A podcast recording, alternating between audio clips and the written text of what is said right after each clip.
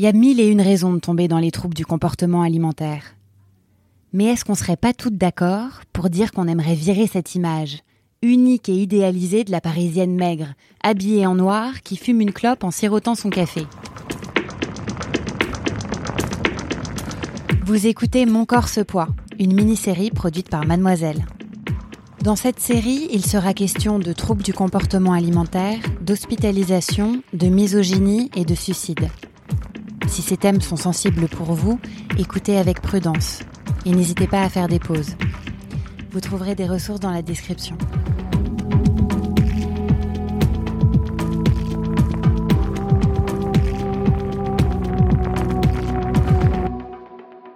Épisode 3. Le poids du désir des autres. L'apparence physique, c'est une manière de se démarquer et en général, c'est plutôt associé à une, euh, aux catégories socioprofessionnelles de l'élite ou, euh, on va dire, supérieure. Le docteur Jean-Victor Blanc, psychiatre, professeur à la Sorbonne et auteur de Pop and Psy, est le premier à vouloir déconstruire cette image et à un temps où euh, euh, il y a le phénomène aussi euh, de la malbouffe, de plus en plus de surpoids et qui est plutôt associé, on sait que c'est plus fréquent parmi les personnes précaires, finalement être mince c'était aussi se poser contre ce modèle-là. Mm. on sait que finalement quand les choses évoluent au niveau de la société, euh, c'est la même chose par exemple pour le bronzage, qui est une autre question, euh, qui est aussi, euh, dans une société de surabondance, le fait de réussir à se maîtriser, de réussir à, avoir justement un corps mince, alors que la tendance va être plutôt au surpoids, c'est considéré comme étant à atteindre. et c'est encore plus vrai aujourd'hui avec l'obsession autour du corps fité, qui pose d'autres problématiques aussi en clinique avec du coup cette euh, obsession du euh, corps musclé, du corps tonique. là aussi, on voit bien qu'on est dans l'idée que bah, si on arrive à avoir un corps musclé, c'est parce qu'on le maîtrise, c'est parce mm. qu'on est un winner, c'est parce qu'on se lève tôt le matin pour aller faire son crossfit et que du coup, c'est une injonction en plus, une manière de se démarquer en plus qui du coup trouve un écho ensuite au niveau personnel et, peut être peut être dangereux pour les personnes. les garçons, ils ont des troubles alimentaires aussi mais ça va pas s'exprimer de la même manière. La docteure Amandine Turc du CHU de Rouen. Ça va être plus des troubles euh, qu'on va voir euh, valorisés par la société, comme par exemple faire beaucoup de sport, être très musclé, avoir une alimentation euh, hyper protidique, mais des choses qui font qu'ils ne consultent pas et qui ne sont pas considérés comme malades, par exemple. Il y a de l'anorexie masculine, ça existe, ça reste rare, mais ça existe et c'est souvent négligé. On a neuf filles pour un garçon. On est tellement conditionné en tant que femme à correspondre à un idéal de corps lisse, gentil, sage et doux. Il faut surtout pas faire de vagues. Si on ose, c'est qu'on a des couilles. Si on mange de la glace, c'est qu'un mec nous a largués. Et si on mange beaucoup, alors là, ça plaît pas du tout. Qu'une femme soit capable d'engloutir des quantités d'hommes, de manger comme un mec, puisqu'on est censé se contenir. Cette idée de, très répandue dans la pop culture de la thérapie un peu agendas euh, qu'on voit systématiquement autour de la rupture, euh, qui va passer par des aliments sucrés.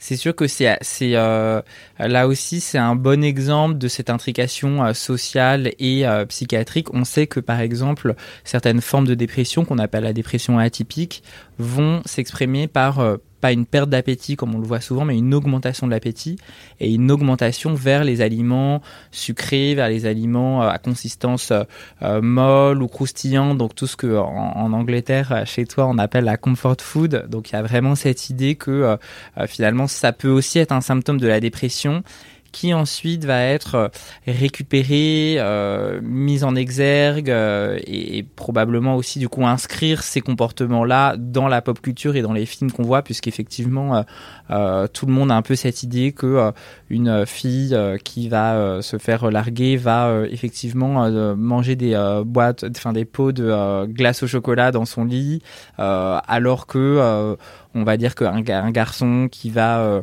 euh, se séparer ou qui va, qui va se faire larguer, lui, ça va être aller boire des bières avec ses amis. Quand j'ai commencé mes crises de boulimie, c'était une pulsion incontrôlable, plus fort que tout, et donc inacceptable, puisque je pouvais m'enfiler six pains au chocolat, deux chaussons aux pommes, une brioche, un pot de Nutella, un plat de pâtes et les restes du frigo en moins d'une heure.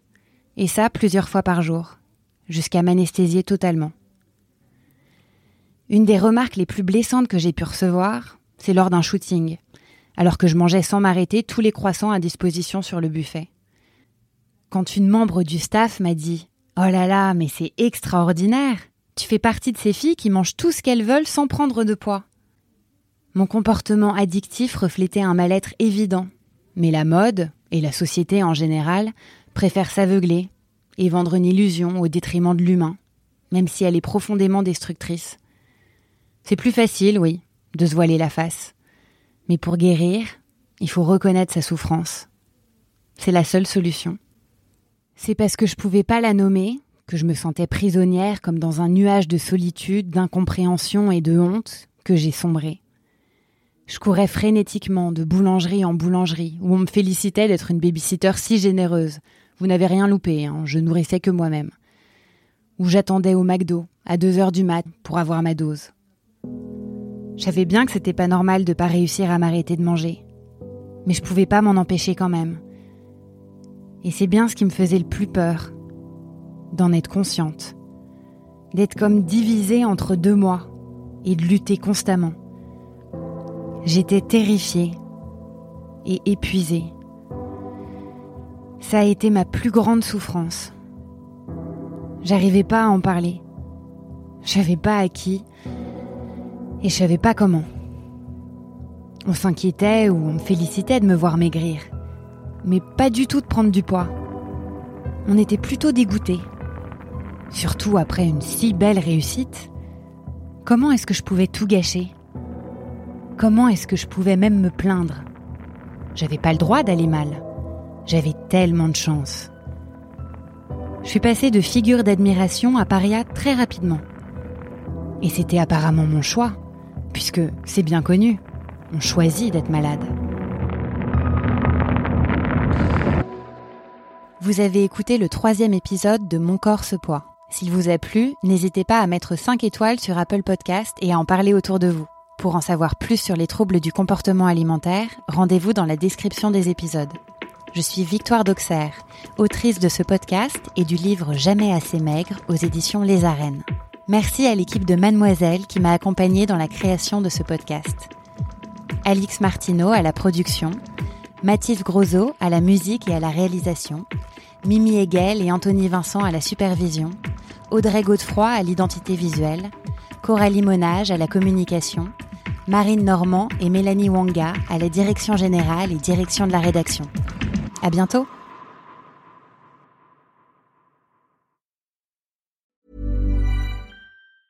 Hey, it's Danny Pellegrino from Everything Iconic.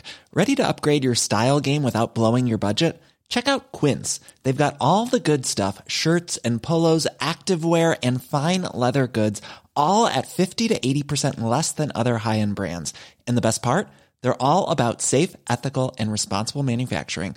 Get that luxury vibe without the luxury price tag. Hit up quince.com slash upgrade for free shipping and 365 day returns on your next order. That's quince.com slash upgrade.